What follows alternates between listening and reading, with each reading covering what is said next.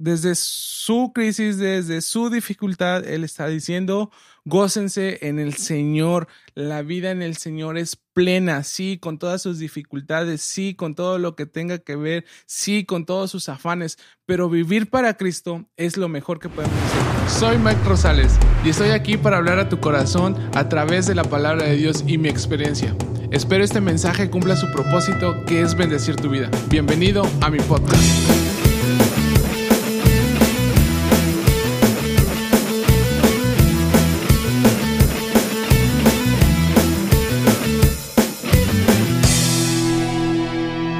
¿Qué tal? Espero se encuentren muy bien. Bienvenidos una vez más a Menos por Más. Bienvenidos a Cavish Studio, a un nuevo episodio. Gracias por escucharnos, gracias por eh, el favor que nos hacen de escuchar estos capítulos que hacemos con mucho cariño, con todo el amor que Dios ha puesto en nuestros corazones. Y de verdad es un gusto cada vez que podemos estar aquí grabando y que ustedes puedan escucharnos. Y les damos la bienvenida a este nuevo capítulo. Y en esta ocasión eh, la vez pasada, el capítulo anterior, si no lo has escuchado, lo puedes escuchar. Pues ahí está en la, en la lista de reproducciones. Así que te invito a que vayas y lo escuches. Pero en esta ocasión no estoy solo. En esta ocasión, una vez más, estoy acompañado y oficialmente lo voy a presentar hasta que se animó y dijo que sí, me costó mucho eh, que firmara el contrato, pero aceptó por una módica ofrenda. Sí. Pero me da de verdad mucho gusto que ya haya aceptado, haya, se haya sumado al reto porque él nada más quería que hablara yo y él no quería decir nada. Siempre que, lo, siempre que, que presentaba el capítulo o el nuevo episodio, siempre decía que Jair estaba detrás de los micrófonos. Y en esta ocasión me da mucho gusto porque este capítulo lo voy a compartir con él. Y a partir de este episodio nos va a estar acompañando en todos los que restan de esta temporada y en las siguientes temporadas y hasta donde Dios nos permita llegar. Así que bienvenido Yair, bienvenido a Cavish Studio, bienvenido a Menos por Más. Gracias Mike, pues es un privilegio estar aquí. Es, es un privilegio compartir que que Dios siga hablando. Nos emociona mucho cuando recibimos mensajes de las personas, cuando nos comentan, nos hacen saber que, que, el podcast está siendo de bendición y pues era hora de sumarse. Ya, ya no estoy detrás de, ahora estoy enfrente del micrófono. Antes era el, el anónimo, ahora ya eras, Eras el autor anónimo. Era el Marcos, pero ahora estoy aquí y bueno, gracias, gracias por, por este privilegio. Y si ustedes pudieran ver su cara en este momento, su cara es de nerviosismo. Voy a tomarle una foto y, la voy a subir en el momento de la publicación. Es roja. Está rojo, como no tienen ni idea. Pero. Saludos, majo. pero de verdad estoy muy contento, estoy muy emocionado que, que ya por fin hayas aceptado el, la invitación. Creo que desde hace mucho ya lo veníamos platicando y, y por fin se animó. Es es, trae ahí su ya su bosquejo, trae sus puntos principales, ya lo vi, entonces eh, el chavo viene preparado. Más o menos. bueno, y en esta ocasión vamos a empezar, pero ¿qué tal si oramos antes de, de, este nuevo capítulo, poner este tiempo en las manos de Dios, que sea Dios el que, el que nos hable, que ministre nuestros corazones? Así que te voy a pedir donde quiera que te encuentres, donde quiera que nos estés escuchando, que, que me acompañes en esta breve oración. Señor, gracias por este tiempo, gracias por tu amor, por tu presencia, por tu misericordia, porque sabemos que estás con nosotros, Señor, porque tú no has dejado de hablar y seguirás hablándonos, Señor. Te pedimos en esta hora que, que así sea, que tú hables a nuestros corazones, que hables a los corazones de las personas que nos están escuchando, Señor, que esta palabra sea de bendición, Señor, que sea la respuesta a alguien que viene buscando una, Señor, que sea la solución para alguien, Señor. En el nombre de Jesús te lo pedimos, nos ponemos en tus manos, Señor, y a ti la gloria y la honra. En el nombre de Cristo Jesús. Amén y amén. Y como ya es costumbre. Oh, no. eh, como, bueno, no costumbre, sino que ya lo hemos venido haciendo en, episodios pasados con Osvaldo, Meche. Un saludo a ellos. Eh, vamos a contar una anécdota. Y en esta ocasión, pues, hay una anécdota, eh, algo. Era un secreto hasta el día de hoy que lo van a escuchar. Solo algunos lo saben. Solo personas muy contadas lo saben. Y, eso porque se dieron cuenta. si no, creo que no lo hubiéramos dicho porque a mí me avergonzaba. De hecho, hasta hace un momento estaba pensando en decirlo o no, pero a Yair le gusta exponerse. Si, los, si, si les soy sincero, yo padezco de mala memoria. Entonces, eh, como que mi memoria es a muy corto plazo. Yo no recuerdo absolutamente nada de lo que sucedió. Lo único que sé es que, eh, gracias a Mike, lo único que sé es porque Mike me lo contó, porque Marijo creo que lo vio y, y ya. Bueno, en una, hace como que como dos, tres años fuimos a un congreso a Puebla. Este, fuimos varios amigos. Bueno, eh, fue mi hermano, Marijó, Alex, eh, Rosita. ya, pues, no, era Columba, Columba, Sandra. Sandra. sí. Eran las adultas eh, responsables que nos acompañaban en esa ocasión. Y Yair y yo. Y bueno, nos quedamos en una casa. Fue un congreso de, de una semana. Y justo en la, creo que tercera, cuarta noche que nos, que nos quedamos, este, nos tocó dormir en el mismo cuarto a mi hermano, a Yair y a mí. Quiero aclarar que la cama era lo suficientemente grande como para poder dormir los tres a gusto. Sí, era una king size. Sí, o sea, era casi el tamaño del cuarto. Casi del tamaño de Mike. Ándale. Entonces, en esa ocasión, ya estábamos acostados, ya nos estábamos durmiendo. Ah, Estaba haciendo frío en Puebla. Y, cada quien se tapó, ¿no? Pero yo ya me estaba quedando dormido. Y Yair también. Entonces, así de la nada, agarró, se volteó y me, y me dijo. me dijo, no. No sé qué estaba soñando, con quién estaba soñando, pero agarró y me dijo, yo también, y me abrazó. Hay que aclarar que para esto yo ya estaba bien dormido y como les decía hace rato no recuerdo absolutamente nada de lo que pasó. Entonces, en ese momento, yo agarré, yo me estaba quedando dormido, pero sentí su brazo y me, le quedé- me volteé y me le quedé viendo y yo dije, no, este, o, porque me estaba molestando, entonces dije, este seguramente me sigue molestando y lo está haciendo a propósito. Pero yo me le quedé viendo y lo estaba moviendo y yo de verdad vi que sí estaba dormido. Entonces lo único que agarré fue aventarle el brazo y le dije, hazte para allá. Y no se acuerda de absolutamente nada. No, no. No, mi memoria no da, no da para eso. No, lo único que sé es porque Mike me dijo al siguiente día y, y ya. Pero aquí lo que verdaderamente me intriga y, y es una duda que siempre voy a tener era qué estaba soñando. Yo ¿Con quién estaba soñando? Estaba soñando con mi donia. Yo creo. sí, pero yo no tenía la culpa y me abrazaste. pero bueno, esa fue una anécdota que tuvimos allá en Puebla. Al otro día ya yo no dejaba que se acercara Yair a mí. Ya me daba miedo. Lo bueno que eso creo que fue la última noche. Ya de ahí regresamos a Veracruz. Entonces ya, ya no corría riesgo de nada. Sí, sí. Bueno, y así con eso eh, cerramos ese capítulo vergonzoso que hasta hoy era un secreto. Ya lo saben, dejen sus comentarios, qué tal les pareció. Y bueno, y ahora sí entramos al momento serio. Bueno, trataremos de que sea serio. Y en esta ocasión vamos a hablar de un gran personaje que ha marcado la historia de la humanidad. Me atrevo a decir que es tan importante, no más importante, pero sí es importante como Jesús. Porque es un apóstol que verdaderamente marcó un antes y un después. Sus cartas, las que él escribió, componen casi más del 50% del Nuevo Testamento. Entonces, eso quiere decir que este personaje es un personaje que eh, resalta. Y estoy seguro que ya saben de quién estoy hablando. Él es el apóstol Pablo, que también era conocido como el apóstol de los gentiles, porque fue el primero que llevó el mensaje a, a los gentiles, a los no escogidos para los judíos.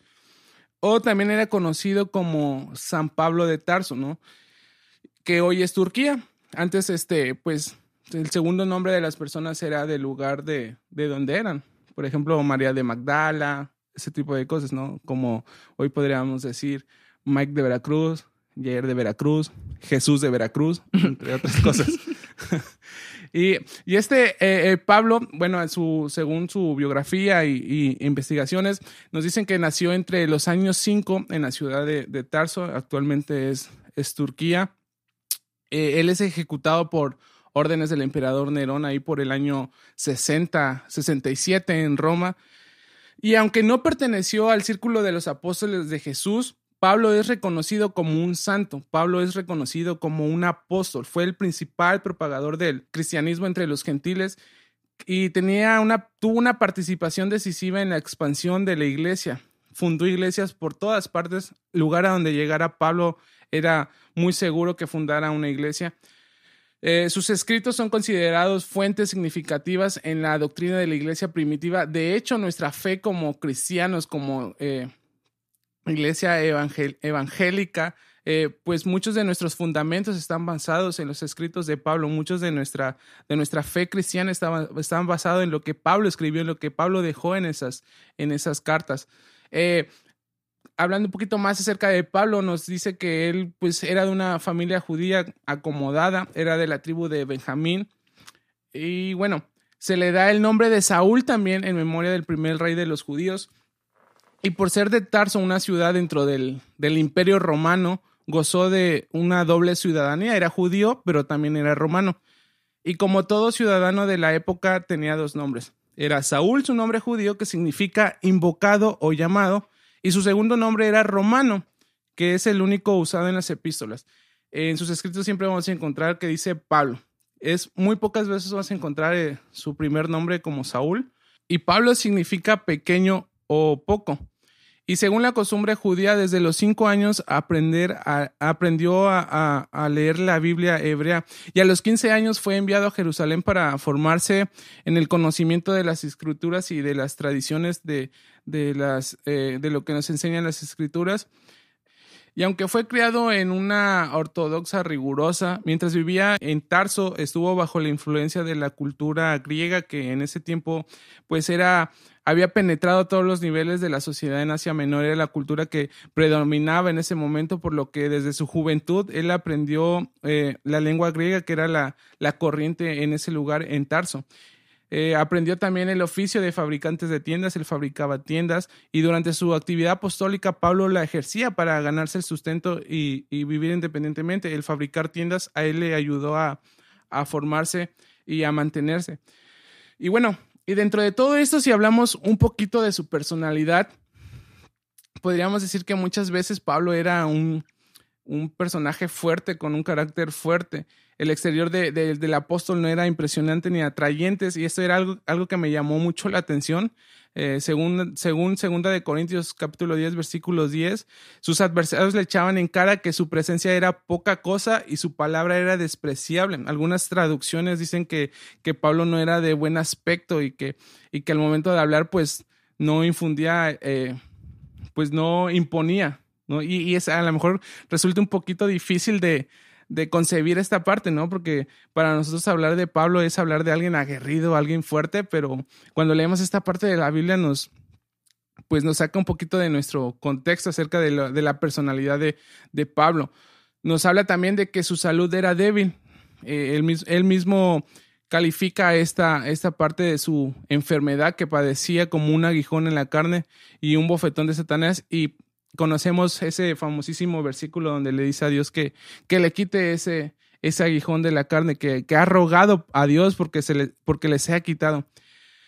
El apóstol poseía un temperamento de jefe, eh, su voluntad era de hierro, por así decirlo, era una, tenía una constancia inquebrantable, tenía sentido para la iniciativa, era extraordinario en la capacidad de trabajo y era alguien muy resistente. O sea, yo creo que para el llamado de Pablo, si hoy buscáramos eh, que alguien ocupe el lugar de Pablo, el perfil sería uno de los principales eh, requerimientos, sería ser resistente, eh, ser, como dicen por ahí, 4 por 4 Su temperamento además era apasionado, era impetuoso, era dominador y se entregaba de modo total al amor o al odio.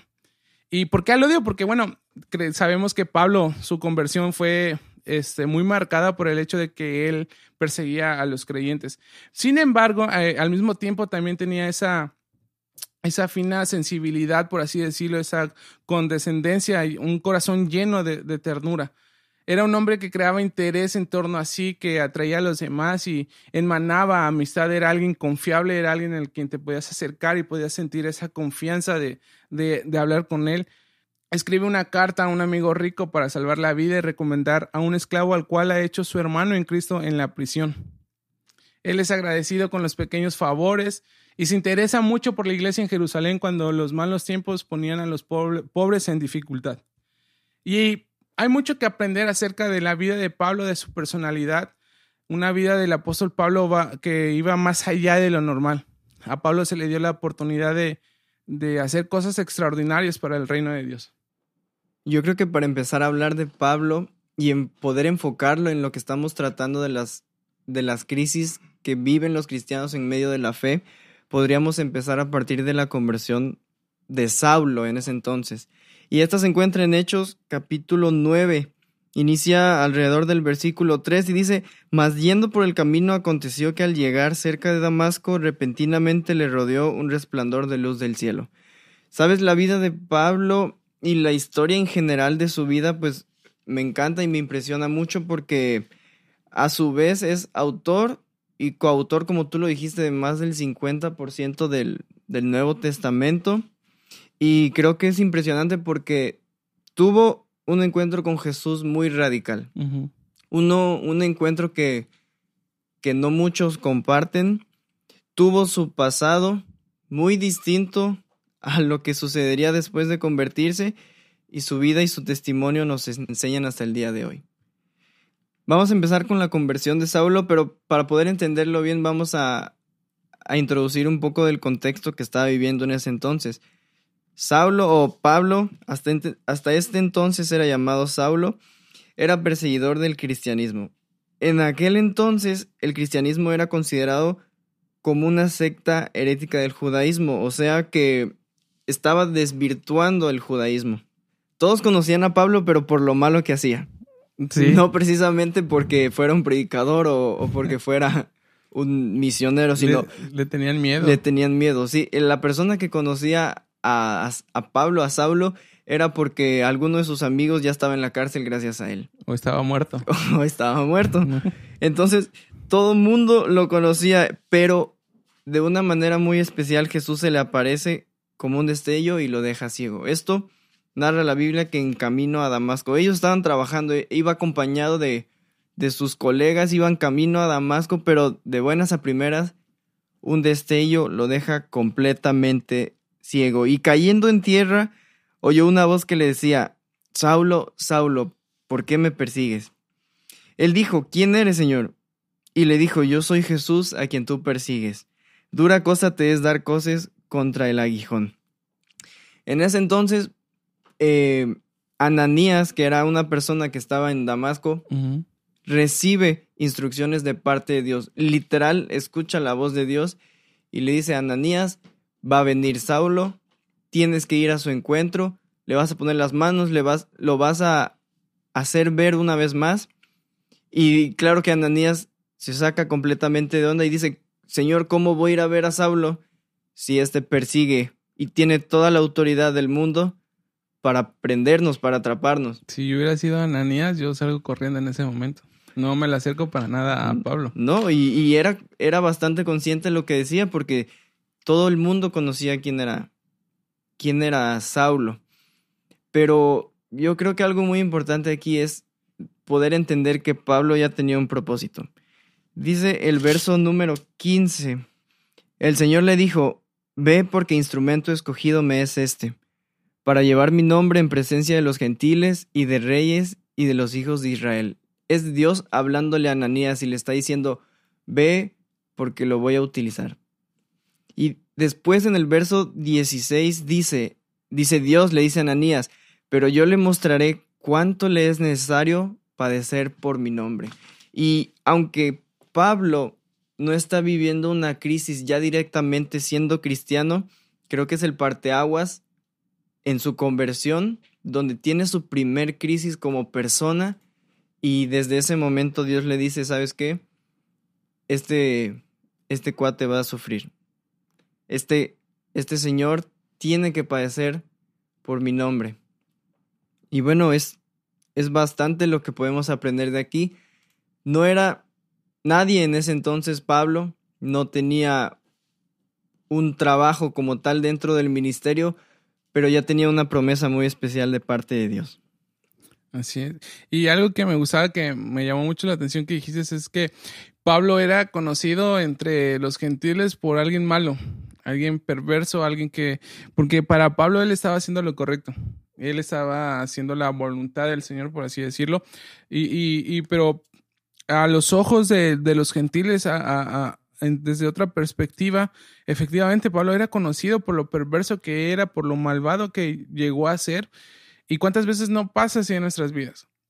Antes de Cristo quizás muchos de nosotros fuimos conocidos por lo malo que hicimos, por las malas personas que fuimos, por ser quizás eh, el peor de los peores, por ser la oveja negra de la familia, pero es gracias a ese encuentro que nosotros tenemos con Jesucristo que podemos eh, encaminarnos, que podemos llegar a, a, los pies de Cristo para, para tener una nueva vida. Y creo que Pablo lo experimenta. Pablo con total libertad y con toda la firmeza del mundo y con toda eh, la autoridad, él dice, nueva criatura soy. Y es ahí cuando la familia te dice, oye, pero tú hacías esto. Uh -huh. Oye, Mike, pero ¿te acuerdas cuando allá por 2009 tú estabas haciendo esto? Uh -huh. Y te decían, Jair, ¿te acuerdas? Pero tú bailabas salsa. Sí. Y ahora no, ahora no quieren. ¿Qué te pasó? pero Pablo vivió un, un, encuentro muy especial con el Señor y también un cambio muy radical en su vida fue a partir de ese momento. Así es. Y, y, y bien lo dices, ¿no? Ese, ese cambio radical, esa transformación. Pablo es uno de los ejemplos más claros que nosotros tenemos del milagro de la salvación. Es, es, El, el, ejemplo más claro que podemos encontrar en, en, el Nuevo Testamento. De cómo una persona puede ser cambiada radicalmente. Así es. O sea, yo sé que a lo mejor a muchos eh, nos lleva el tiempo para empezar a cambiar ciertas cosas, nos lleva eh, tiempo empezar a dejar costumbres viejas, costumbres de nuestra vieja naturaleza, pero hay personas que llegan a los pies de Cristo y verdaderamente hay un cambio radical. O sea, que de la noche a la mañana la palabra de Dios en ellos surge un efecto y empieza a haber una transformación verdadera como la podemos ver en la vida de, de, Pablo. Así es, y, y, aunque no es un estándar, sí sucede en, en, ciertas personas. Digo, no, no sucede en todos, también depende mucho de la persona, de lo que haya vivido antes y de los planes que tenga Dios para su vida. Sí, claro, no es, no es como un este un instructivo, no es como que es el, el, paso a seguir, ¿no? Pero nos da un ejemplo, Pablo es un ejemplo de que verdaderamente el poder transformador de Dios hace grandes cosas en la vida de las personas. Y así es como comienza la historia de Pablo. Yo creo que varios años después, cuando ya Pablo estaba completamente eh, enfocado en el ministerio, eh, surge una de las crisis que todos conocemos, todos conocemos como una historia muy especial, una historia que nos cuentan en la, la escuelita dominical, una historia y, y, es cuando están encarcelados en Filipos. Pablo está acompañado de un personaje que se llama Silas y esta es una de las muchas crisis que atravesó Pablo y que como ya les decía es conocida por muchos de nosotros. Está en Hechos capítulo número 16 Vamos a empezar en el versículo 11. Dice, zarpando pues de Troas vinimos con rumbo directo a Somotracia y el día siguiente a Neápolis. Dice el versículo 19, pero viendo sus amos que había salido la esperanza de su ganancia, prendieron a Pablo y a Silas y los trajeron al foro ante las autoridades. Ambos estaban haciendo su trabajo y se toparon con una mujer que les estaba intimidando, una mujer con un espíritu de adivinación que lo utilizaba para ganar dinero y así darle a sus, era, a sus amos. Era una de esas que nos encontramos en el malecón aquí de Veracruz que se te acercan. ah, o en la playa, ¿no? Que te quieren leer las, las, las manos. Las manos. Y en ese entonces, ya después de varios, varios intentos de la mujer acercarse a Pablo y Silas, Pablo se enoja. Y Qué raro. con toda la autoridad le quita el espíritu de adivinación. Claro que sus amos, los amos de la mujer, se enteran, van y lo prenden y lo meten a la cárcel. Fueron prendidos por quitarle el espíritu de adivinación a esta mujer y narra la historia que en el versículo 23, después de haberles azotado mucho, los echaron en la cárcel, mandando al carcelero que los guardase con seguridad. Ya los habían azotado. Ya había un azote de por medio. Oye, y, o sea, ya Pablo em, em, empezaba a experimentar el dolor, ya empezaba a padecer por, por el Evangelio. Y, y, y cuántos de nosotros quizás a la primera pedradita que nos hubieran aventado por predicar el evangelio por padecer por Cristo, hubiéramos regresado, ¿no? Como en el capítulo anterior que estuvimos hablando de Juan Marcos, que, que hubo ahí algo que a él impactó y que hace que, que regrese, que regrese atrás. Pero si nos, si, digo, si nos ponemos en los pies de Pablo, eh, al experimentar todo eso, y en principio hablamos un poquito de su personalidad, de cómo era, era alguien decidido, alguien, alguien que podía afrontar la situación, y yo creo que por eso Dios lo escoge también. Así es, y como tú lo decías, ¿qué, qué hubiera sido de nosotros después de la primer pedrada, después del primer azote? Nos pone, nos pone a pensar mucho porque quizás hoy en nuestros días no estamos padeciendo por causa del Evangelio, quizás no estamos padeciendo a ese nivel o de esa misma forma. Así es. Y es un ejemplo de Pablo que, que nos invita a permanecer, a permanecer predicando, a permanecer compartiéndole a las personas. Y dice el versículo 25, pero a medianoche orando Pablo y Silas cantaban himnos a Dios y los presos oían. Y es la primera enseñanza que podríamos tomar en, esta, en este momento adorar a Dios en medio de la crisis. ¿Qué himno cantarías tú? Ay. Deleítanos con, con tu voz en este momento. Imagínate que estás en la cárcel y deleítanos. No, no, no. Esto. ¿Qué himno? Iba, recuerda que esto iba en el contrato. Mm. No sé. no sé. No nos quiere cantar. Si quieren, si quieren escucharlo cantar, este, vean las transmisiones de nuestra Vean iglesia. las transmisiones de la iglesia. Pero O vayan a la iglesia. vayan a la iglesia. Adorar en medio de la crisis. Pero a medianoche, orando Pablo y Silas cantaban himnos a Dios. ¿Quién en su sano juicio estaría cantándole a Dios después de haber sido azotado, No. después de haber sido encarcelado?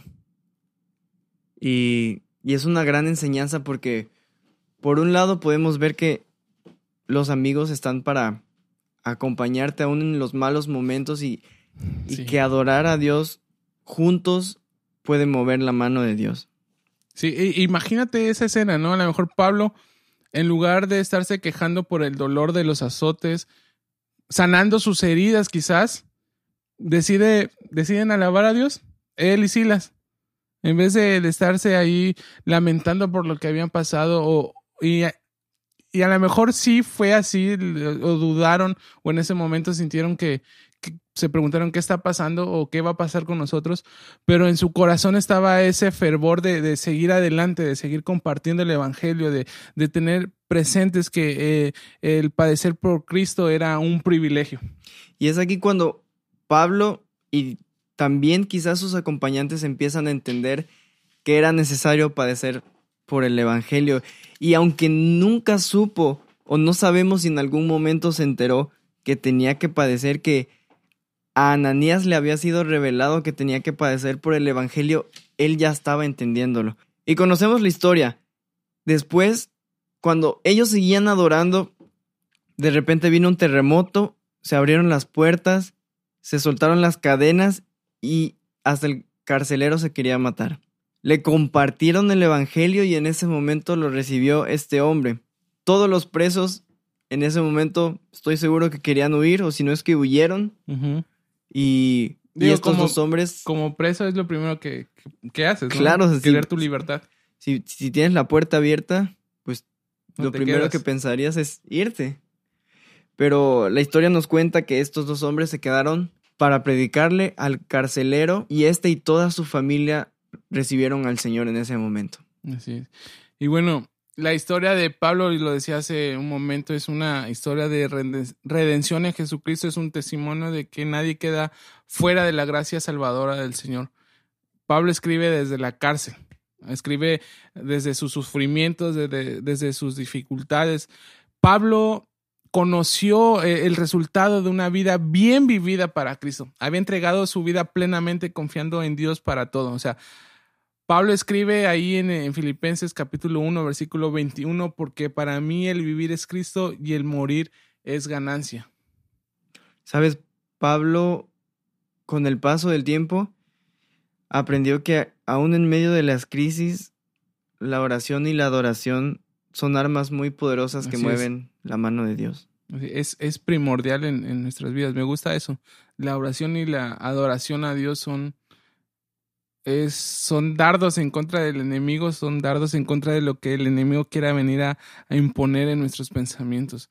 Es, es un claro ejemplo de que cuando nosotros adoramos a Dios en medio de una crisis, cuando nosotros buscamos a Dios en medio de una crisis, cuando nosotros vamos en oración buscando a Dios, muy seguramente Dios va a estar ahí, nos va a escuchar y Él va a mover su mano a, a nuestro favor. Y es como cualquiera de, de nuestras vidas, ¿sabes? Llegamos a, a pensar que somos capaces de hacer muchas cosas, de quizás de depender de nosotros mismos y es ese momento donde Dios nos pone una crisis y dice, a ver, espérate, que es a través de mí. Es, es por mí. Dios nos enseña cómo se debe de trabajar, ¿no? Dios nos enseña a confiar en Él y quizás Pablo y Silas pudieron haber intentado romperse las cadenas por su propia cuenta o hacer cualquier otra cosa para salir Buscar de ahí. otros medios. Buscar otros medios, exactamente, pero supieron que tenían que adorar a Dios en ese momento. Así es. Y bueno, y a, lo decíamos hace rato, ese sufrimiento en, en, la prisión y a menudo Pablo sufrió grandemente a través de todo su ministerio largo, a través de, de todo lo que hizo, lo decíamos al principio, fue azotado, fue golpeado con palos, fue apedreado, fue atrapado junto a criminales, muchas veces fue encarcelado, este, fue dado por muerto inclu inclusive, y, y, no siempre soportó con interés estos momentos difíciles porque en la humanidad de Pablo, como en nuestra humanidad, digo, Dios nos ha hecho así, hubo veces en las que quizás se deprimió o incluso perdió la esperanza. Y durante ese tercer viaje misionero, por ejemplo, escribe estas palabras en segunda de Corintios capítulo 1 en el versículo 8 que dice, porque hermanos, no queremos que ignoréis acerca de nuestra tribulación que nos sobrevino en Asia, pues fuimos abrumados sobremanera más allá de nuestras fuerzas, de tal modo que aún perdimos la esperanza de conservar la vida. Leer esta parte en la carta de Corintios, donde Pablo dice, perdimos la esperanza de conservar la vida, nos habla que aún el hombre más fuerte, aún el hombre que había tenido un encuentro cara a cara, un encuentro personal con Jesucristo, en ese punto de crisis, en ese punto en el que todo parece perdido, se puede llegar a perder la esperanza. Pero la diferencia que hubo en la vida de Pablo fue que cuando estaba sin esperanzas, sabía que Dios era capaz de rescatarlo de cualquier problema. Su confianza estaba puesta en él. Él también era un ser humano, él tenía debilidades tal como las nuestras. Y la verdad es que a veces, algunas veces, al, el conocer y confiar en la soberanía de Dios no es suficiente para que nos libremos de esa desesperanza. Incluso Pablo tenía luchas, quería dejarlo todo, se, se sentía abandonado. ¿Cuántas veces no podemos leer en algunas cartas cuando Pablo escribe y dice, fulanito me ha abandonado, sutanito me ha dejado, ha vuelto atrás? Nos habla de que Pablo, aún siendo ese hombre de un nivel importante que hoy para nuestros días es un ejemplo en muchos sentidos, Pablo llegó a experimentar esa crisis en su vida. Y de, de forma paralela podemos encontrar esta historia en el libro de Hechos, alrededor del capítulo 27. Y como tú decías, Mike, dice el versículo 20, y no apareciendo ni sol ni estrellas por muchos días, y acosados por una tempestad no pequeña, ya habíamos perdido toda la esperanza de salvarnos. Ya, se habían dado por muertos. Y, y es impresionante, no eran 10 ni 20 personas, eran alrededor de 200 personas las que iban en ese, en ese viaje. Pero, dice el versículo 23, porque esta noche ha estado conmigo el ángel de Dios, de quien soy y a quien sirvo, diciendo, Pablo, no temas, es necesario que compadezcas ante César y he aquí Dios te ha concedido todos los que navegan contigo. Siempre hubo un propósito. seguía habiendo un propósito en, en la vida de Pablo. O sea, tenía que llegar porque tenía que llegar. Podemos decirlo, o sea, en cada crisis que padezcamos o cada crisis que tengamos hay un propósito. así es, en cada, en cada situación difícil, por, por muy fea que esté, por muy difícil que la podamos estar viviendo, Dios sigue moldeando algo y Dios tiene un propósito en cada una de nuestras vidas.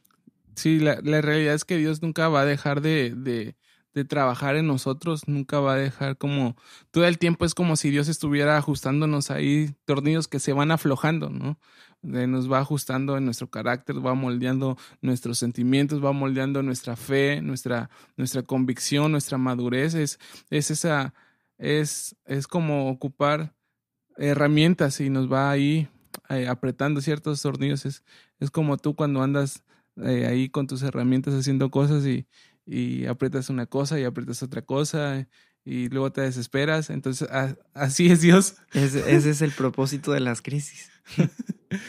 y bueno, continuando con este, eh, eh, con, con, la vida de, de Pablo, eh, podríamos decir que Pablo, con todo esto que estaba pasando, con todo, con todo lo que, digo, la vida de Pablo es muy extensa y podríamos pasar hacer una segunda, una tercera, una cuarta parte de, de la vida de, de, Pablo, ¿no? Lo estamos tratando de, hacer lo más resumido que, que, podemos porque nos deja grandes enseñanzas.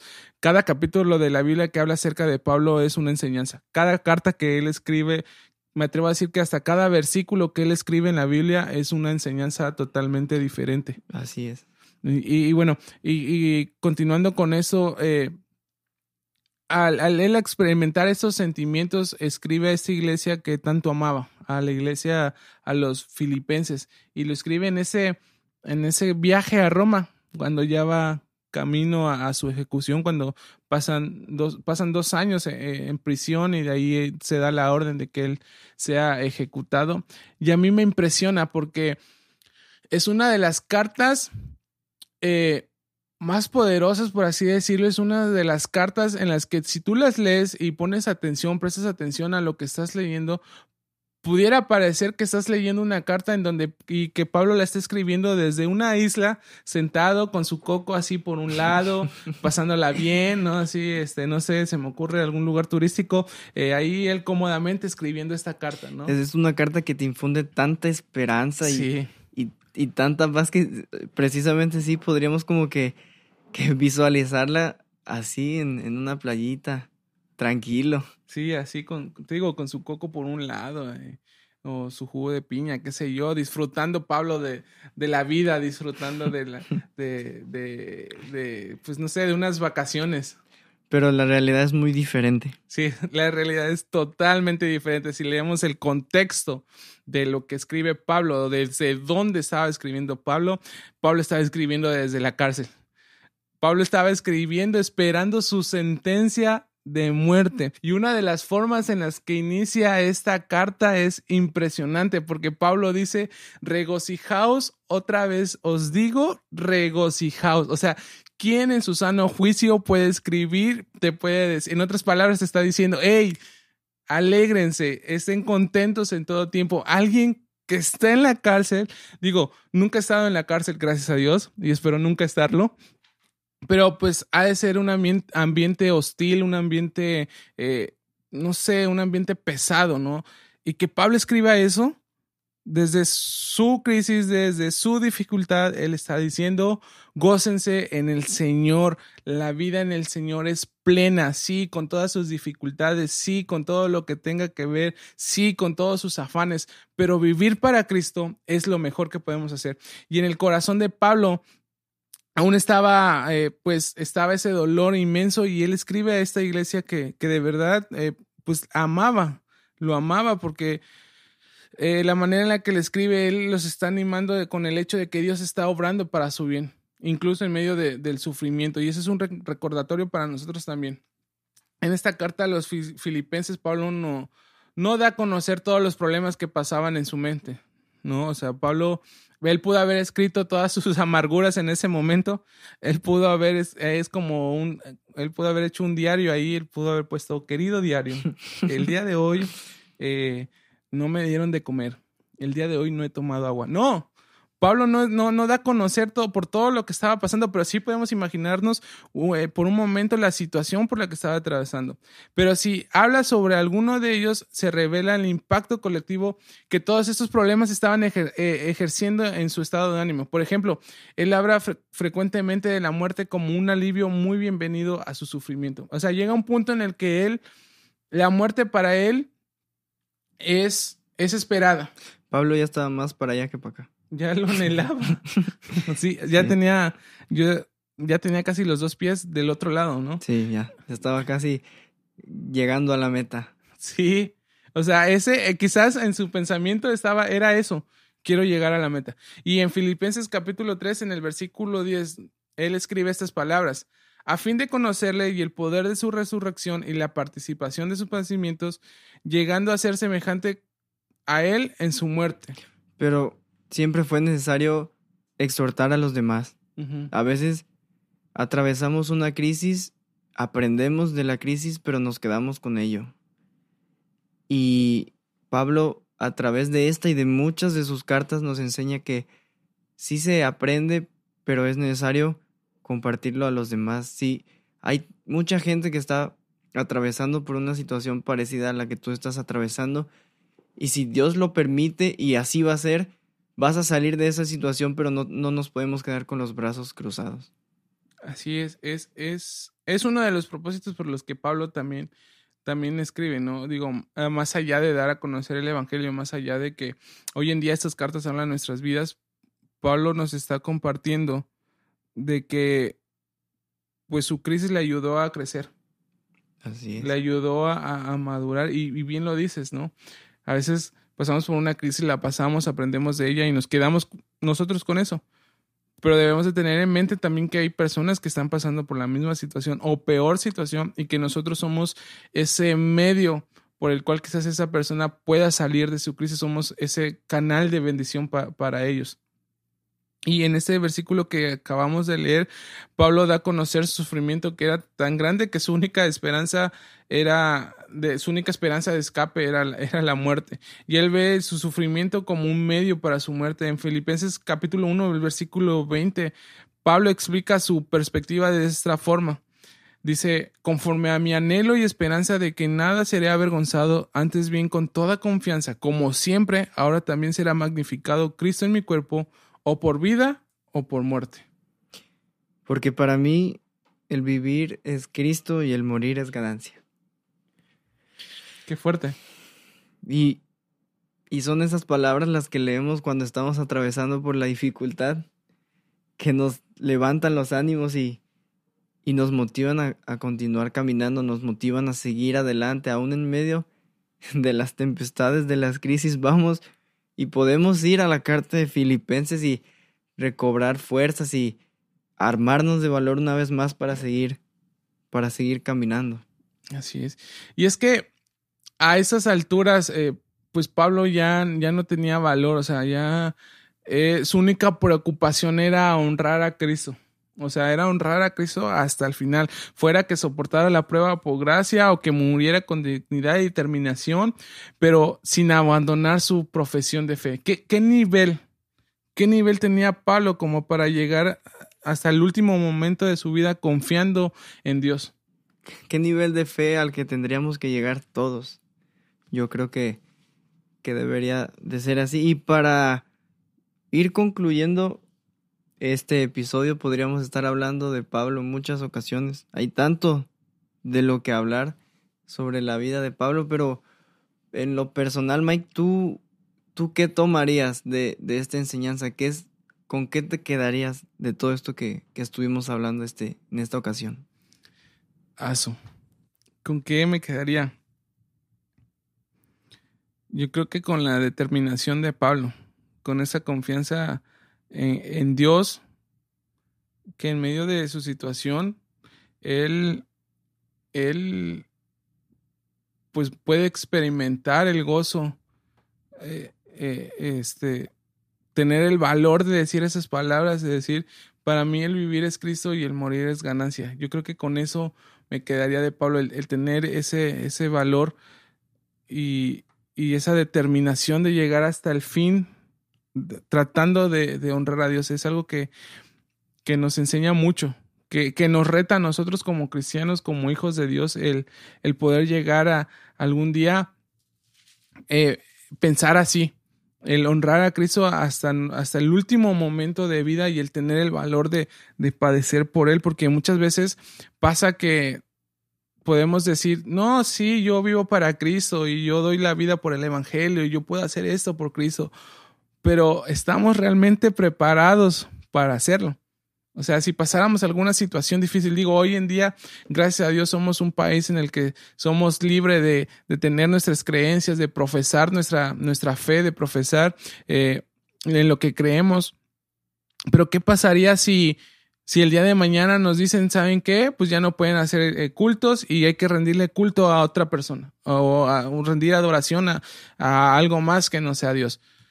y el que haga totalmente lo contrario, pues será condenado estamos realmente preparados, estamos realmente listos como hijos de Dios, como iglesia, a poder decir eso y, tener esa determinación de decir, yo padezco por el Evangelio. O sea, te lo repito, muchas veces lo decimos muy a la ligera, lo decimos por decirlo, o repetimos porque ya ah, se escuchó bonita esa frase y, y lo repito. ¿Cuántas veces estoy seguro que hemos escuchado esa frase de, de, de, de Pablo? Para mí el vivir es, es, Cristo y el morir es ganancia. ¿Cuántas veces lo has puesto en tu, en tu pie de foto de Instagram?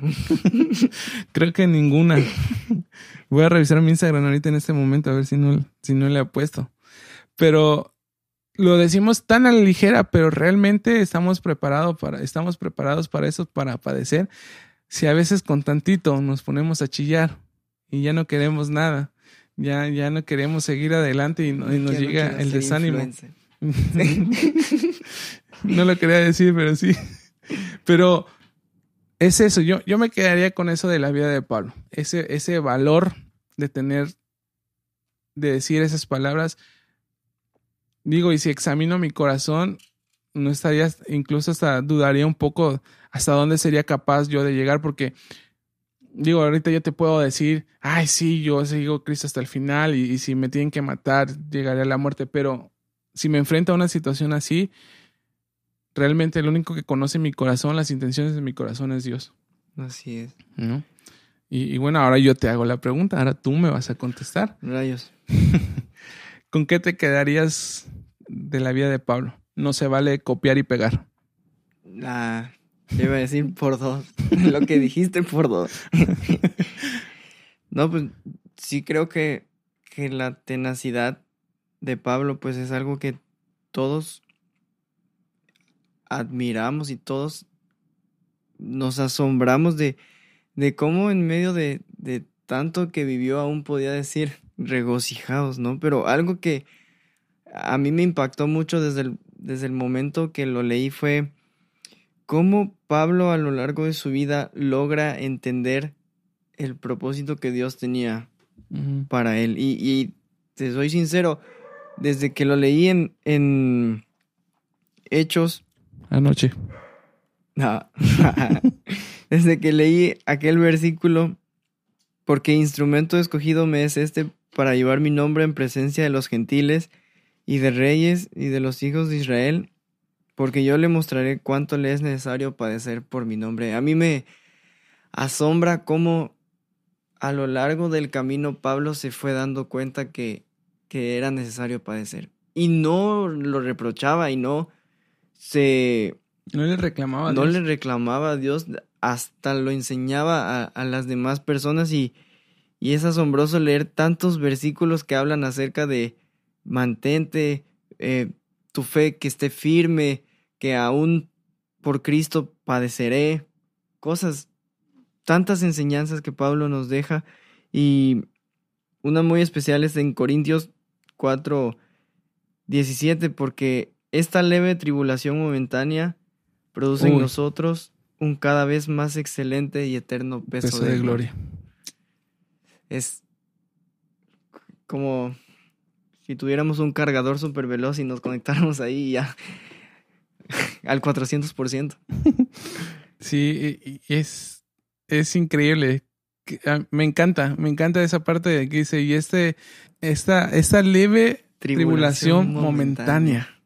O sea, Pablo es, ve su sufrimiento, ve su padecimiento como algo momentáneo y dice, en otras palabras, es como si Pablo estuviera diciendo, no me importa, no, me importa sufrir, esto me va a llevar a un mayor, una mayor gloria, o sea, lo que me espera por parte de Dios será mucho mejor. Porque no se compara a lo que, lo que Dios tiene prometido. Así es. Y es que, mira, te voy a decir algo. Eh, no es victimizarnos, no es decir que el llegar al Evangelio es llegar a sufrir, porque no lo es. Digo, las las cosas que Dios hace, los milagros que Dios hace, las bendiciones que Dios nos da, nos dan en este momento, en esta tierra, hablando materialmente hablando, hablando de milagros, es, es incomparable. O sea, no se compara con, con otras cosas, lo que Dios nos da, los milagros, los milagros que hace en nuestra vida. Porque aún en, aún en la prueba o no estando en ella podemos experimentar la paz del Señor. Y yo creo que eso es algo incomparable, es algo que no podemos explicar. Y si con algo te quieres quedar de todo de lo, de lo que hablamos en, en esta ocasión, de todo este episodio, con algo que pudiéramos dejar, es que si estás pasando por una situación difícil, si estás pasando por, por tu crisis, si estás padeciendo a causa del Evangelio, créeme que eres un privilegiado. Eres un, un bienaventurado. Eres alguien que Dios ha fijado su, su mirada e, en ti. Y, te voy a leer un versículo, está en capítulo, en el capítulo 1 de, Filipenses. Y con esto nos gustaría que, que te quedaras con, con esta parte. Digo, espero Dios haya hablado a, tu corazón, espero Dios haya ministrado tu vida, pero algo que queríamos resaltar está en este versículo que dice, porque a vosotros os es concedido a causa de Cristo, no solo que creáis en Él, sino también que padezcáis por Él. Y en otras traducciones, como en la nueva traducción viviente, en la NBI, eh, lo traducen a ustedes es concedido que sean, eh, que padezcan por causa de Cristo. Y no solo que crean en Él, sino que tienen el privilegio también de padecer por Él. El padecer por Cristo, el pasar por una situación, es algo que nos debe de sentir, nos debe hacernos sentir privilegiados. Es algo con lo que podemos quedarnos que el hecho de que, te lo repito, si estás pasando por una situación difícil, si estás pasando por tu crisis, siéntete privilegiado. Sin duda Dios ha puesto tu mirada en, en, ti, ha puesto su mirada en ti, ha puesto sus ojos en ti, estás dentro de los planes divinos que el Señor ha trazado para tu vida. Y estos versículos nos habla de dos cosas como que nos fueron concedidas como hijos de Dios. Una es el poder creer en Jesucristo y el otro el padecer por Él. Y se habla mucho de, de la libertad, del gozo de ser un hijo de Dios, lo cual es absolutamente cierto, no estamos en contra de eso, eso es, es, es, una realidad, no, no es incomparable lo que, el gozo que podemos experimentar en medio de la prueba, la paz que podemos experimentar en medio de una situación, de una crisis. Sin embargo, pocas veces se habla de la otra cara. La vida de fe también implica sufrimiento por causa de Cristo, y este sufrimiento nos ha sido concedido. Y eso contradice nuestra lógica humana. Eso a veces nos contradice mucho y, para nuestra mente va en contra de lo que Dios pueda, en contra de la idea que a veces tenemos de Dios. Pero quiero decirte una, una frase que dijo alguna vez un pastor evangélico y te lo leo textualmente. Si los creyentes individuales y las congregaciones no experimentan ninguna resistencia por su fe en Jesús, se deberían de preguntar si todo está en orden con su vida espiritual y su conducta. Y esto nos habla de que si estás pasando por alguna situación, si padeces a causa de Cristo, si padeces porque tu fe la estás llevando más allá, porque estás profesando una fe en Jesucristo, eres bendito somos privilegiados. Cada situación, cada circunstancia difícil nos va a llevar a ser privilegiados, nos va a llevar a que podamos entender los planes de Dios. Y como lo decía hace un momento Jair, Pablo tenía bien en claro que él iba a padecer por Cristo. Tenía, bien, tenía en su mente, tenía en claro que, que los sufrimientos y los padecimientos eran parte de su ministerio. Pero eso a él lo impulsaba a seguir adelante. Y estoy seguro que en tu crisis, en tu padecimiento, el Señor no te va a dejar. Porque leemos mucho de los sufrimientos que tuvo Pablo. Leemos mucho de los azotes, de los, de todo lo que padeció Pablo. Pero también leemos cómo el Señor estuvo con él en todo tiempo. Cómo el Señor lo rescata, cómo tiene un encuentro con Jesús, cómo el, Jesús, cómo el Señor muestra su mano a favor de la vida de Pablo, cómo lo defiende, cómo, cómo es que, que Dios actúa a, a su favor. Y en este episodio te quiero, quiero dejar en claro eso. Que Dios, aun en medio de tu crisis, aun en medio de tu situación difícil, el Señor está obrando a tu favor. El Señor está haciendo algo con tu vida. Estás dentro del propósito del Señor. Así que, te lo repito, si hoy estás bien, qué bueno. Y estoy seguro que es quizás sea un tiempo de, refrigerio por parte del Señor y disfrútalo. Pero si llega una situación, un de repente del Señor, disfrútalo también, porque es ahí donde el Señor se va a mostrar más, es ahí donde podemos ver la mano del Señor obrando a nuestro favor. Dios está trabajando. Dios está trabajando. Así es. Y bueno, para concluir vamos a hacer una oración por todos los que nos están escuchando Gracias una vez más por aquellos que nos escuchan. Gracias por la vida de cada uno de ustedes, por esos mensajes que recibimos, que, el, que estos podcasts han sido de bendición. Y bueno, te invito a que en tu lugar cierres tus ojos y hagamos esta oración. Gracias Señor, te damos en este tiempo por el privilegio que nos da Señor de estudiar tu palabra, de hablar tu palabra Señor, pero sobre todo por esa enseñanza tan profunda de permanecer, Señor, aún en medio de la crisis, de saber que tú nos respaldas, saber que tú estás con nosotros, Señor. Te pedimos que dirijas nuestras vidas, te pedimos que tomes a cada uno, te pedimos, Señor, que nos esfuerces, ayúdanos a saber que estás ahí, ayúdanos a entender tus propósitos, Señor, a poder comprender a veces por qué estamos pasando por ciertas circunstancias, Señor. En el nombre de Jesús te pedimos por cada uno de los que nos escuchan también, Señor, que aumente su fe, que fortalezca su fe, que no mengue su fe, Señor, que podamos entender el propósito de cada una de las crisis que vivimos. En el nombre de Jesús te damos las gracias. Amén. Amén. Muy bien, y así hemos llegado al final de este capítulo. Como te lo repetimos, espero haya sido de, de mucha bendición para tu vida. Gracias, gracias de verdad por escucharnos, gracias por compartir, gracias por eh, alentarnos a seguir haciendo eso. Eso lo hacemos con toda la intención de que sea de bendición mm, para todos los que nos escuchan. Esa es la intención, glorificar a Dios en todo tiempo. Así que Yair, nos despedimos. Gracias por aceptar el contrato, por firmarlo. Sí, gracias. Gracias por permitirme estar aquí, bueno. Y les recuerdo que ya va a seguir estando en los capítulos ya. Oficialmente es parte de Menos por Más. No quiero decir un chiste que ahí por ahí nos, nos dijeron. Este ministerio, del nombre del seudónimo. El seudónimo. Eh, y muchos dijeron ahí quién era menos y quién era más. no lo vamos a decir. No lo vamos si le quieren saber, en la próxima temporada. Y este, ¿y por qué no nos despides con una alabanza? Canta, canta algo para tu club de fans. Te esperamos. Te esperamos dentro de 15 días para que escuches el nuevo episodio y esto fue Menos, por, más.